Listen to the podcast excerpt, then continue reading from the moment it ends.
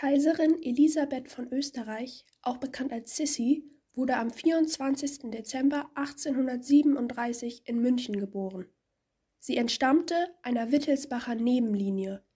Ihr Vater Max war Herzog in Bayern, ihre Mutter Ludovica die Tochter des bayerischen Königs. Sissi und ihre später sieben Geschwister wuchsen in München und im Schloss Possenhofen am Starnberger See auf.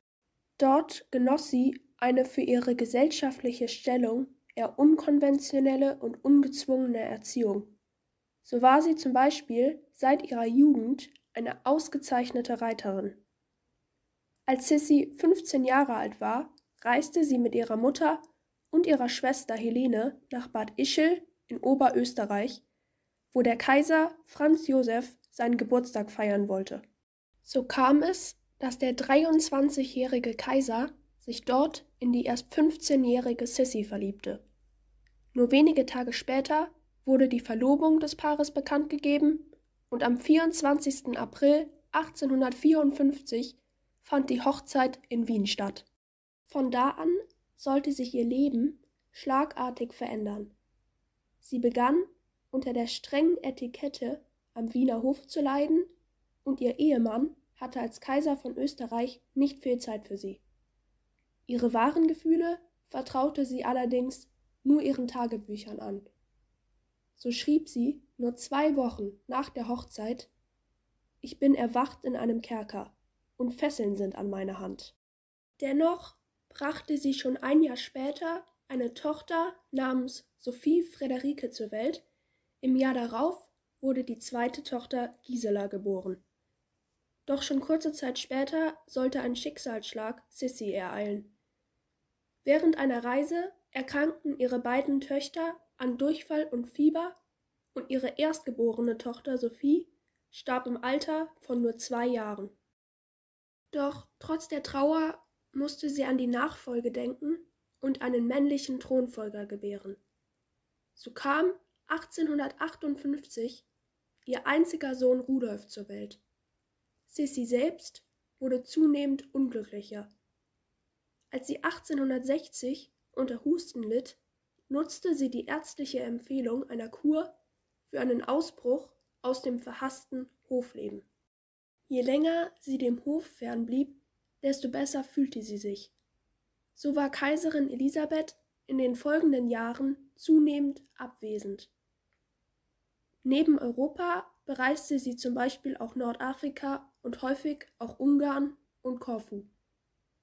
1867 wurde sie ein einziges Mal in ihrem Leben politisch aktiv und setzte sich für Ungarn ein.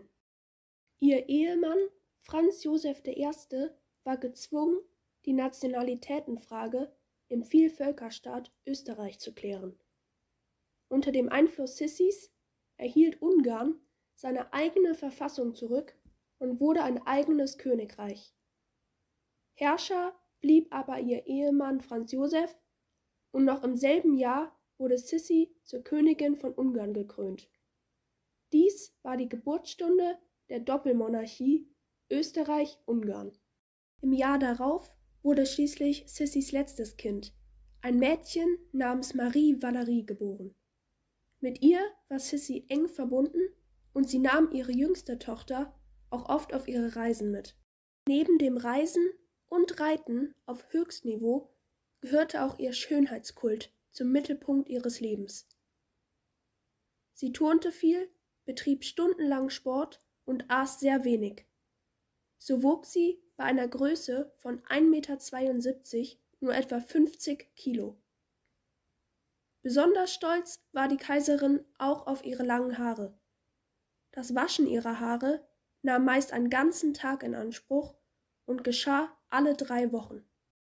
Wenn ihr beim Frisieren zu viele Haare ausgerissen wurden, konnte die Kaiserin außerdem sehr wütend werden.